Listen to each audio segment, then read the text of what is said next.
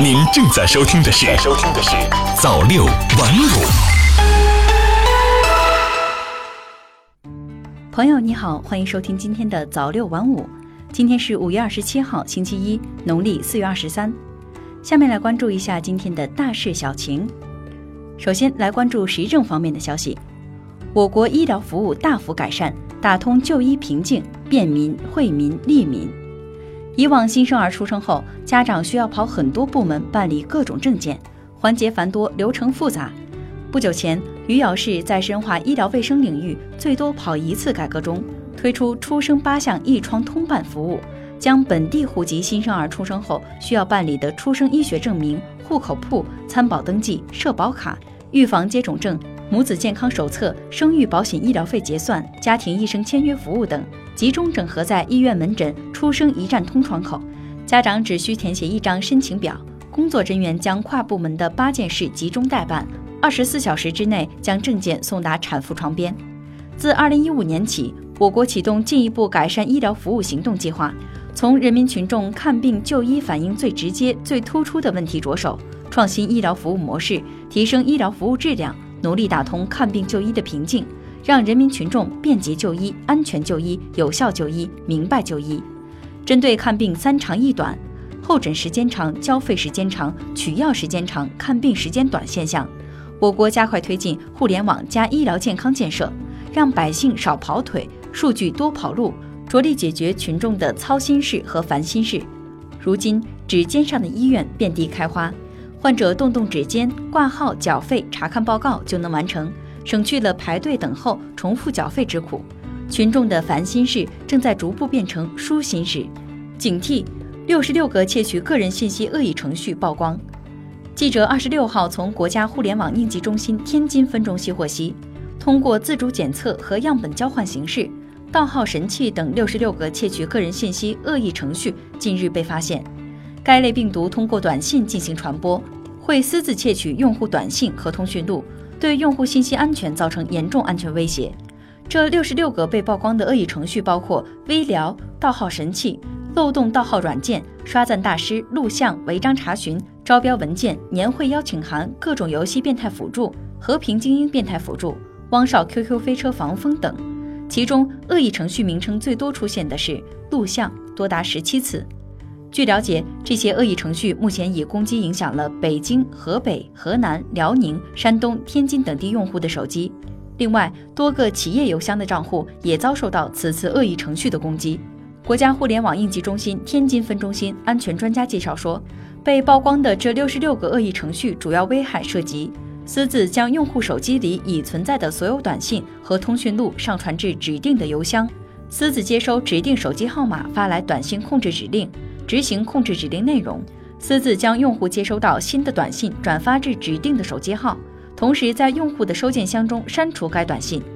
安全专家和网络安全机构提醒，鉴于此类恶意程序多潜藏在诈骗短信中，对于无缘无故出现的链接或文件，尤其是陌生用户通过短信、微信等工具发送的链接或文件，不要点击或接收。带有个人信息的网页浏览记录等要及时清除。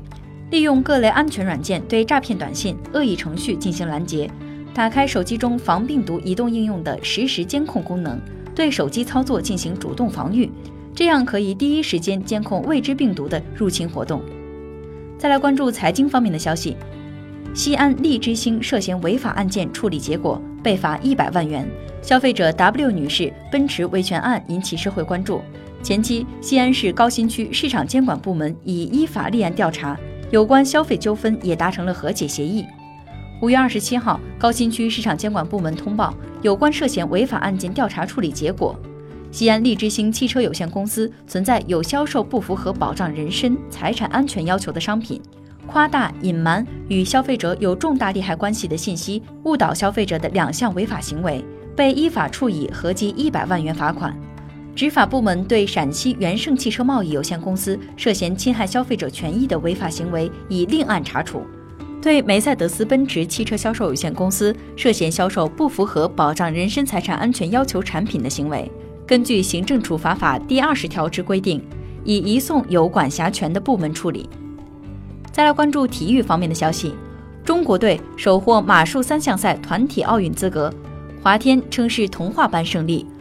华天领军的中国马术三项赛队伍，二十六号在法国索米尔举行的东京奥运会资格赛中发挥出色，历史上首次获得奥运会团体比赛资格。华天赛后称这是童话般的胜利。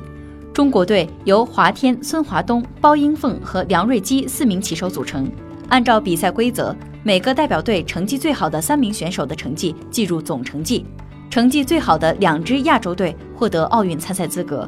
前一天的越野赛中，包英凤在第十九个障碍从马背上跌落，成绩随之取消。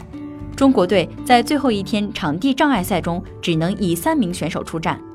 前两项比赛中，华天与坐骑唐热内卢在盛装舞步中名列榜首，越野赛位居第二。当天场地障碍赛，他以四个罚分顺利完赛，最后以三十六点四分的总分，在三十五名参赛选手中位居第二。孙华东以四十三点六分位居第八，梁瑞基以五十五点四分名列在第十五位。这样，中国队总分排在日本队之后，获得第二。由于日本队以东道主身份自动参赛，中国队和排在其后的泰国队获得奥运会资格。立下头功的华天认为。中国队的晋级是令人无法想象的事情。他在社交媒体上发文说：“这是一个童话般的胜利，与队友们写下了历史性的一页，我感到相当自豪。”三比零横扫日本队，中国队第十一次捧起苏迪曼杯。二零一九年苏迪曼杯世界羽毛球混合团体锦标赛二十六号在广西南宁决赛战罢，由年轻选手担纲主力的中国队以三比零战胜日本队。在已经举办了十六届的赛事历史上，第十一次捧得苏迪曼杯。决赛打满三场，首场男双比赛，中国队双塔组合李俊慧、刘雨辰以二十一比十八、二十一比十直落两局，战胜日本组合远藤大由、渡边勇大，为中国队赢得开门红。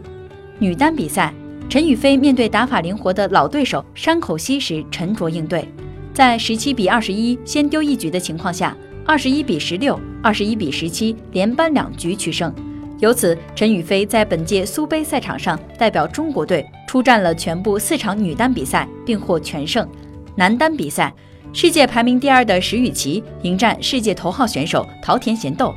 第一局，桃田贤斗心态更稳，反应敏捷，先下一城。第二局，石宇奇势如破竹，打出了二十一比五的比分。第三局关键局，石宇奇顶住压力，稳扎稳打。凭借着有效的进攻，最终以二十一比十一战胜桃田贤斗，为中国队锁定胜局。最后再来关注国际方面的消息，世卫组织正式认定电子游戏上瘾被列为精神疾病。五月二十五号，世界卫生组织在第七十二届世界卫生大会上通过了国际疾病分类第十一次修订本，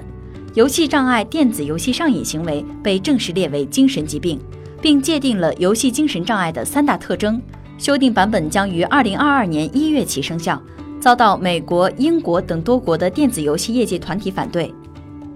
继续捍卫自己立场，俄罗斯拒绝国际海洋法法庭施压。五月二十五号，国际海洋法法庭要求俄罗斯释放因侵犯俄罗斯边界在刻赤海峡被扣留的乌克兰军舰和水兵。法庭同时规定，乌俄两国必须在六月二十五号之前提交关于刻赤海峡事件的相关报告。俄罗斯消息报二十六号报道称，俄议员克萨切夫表示，国际海洋法法庭的这一裁决是非法的，俄方需要继续捍卫自己的立场。乌克兰新政府应采取的最佳行动是承认前任的错误，并在法律框架内解决问题。据俄罗斯观点报二十六号报道，俄罗斯政治信息中心主任穆辛表示：“我相信，尽管有国际法庭的要求，但俄罗斯法院将决定这些水兵的命运。”俄释放水兵可能导致基辅进行新一轮挑衅。美国一直在煽动乌克兰对俄罗斯采取越来越激进的行动。俄罗斯国立高等经济大学教授马特维切夫表示，国际法庭的裁决是傲慢的，一切争端都必须通过法律程序解决。俄罗斯将对这些水兵提起诉讼。以上就是本期朝六晚五的全部内容，朋友再见。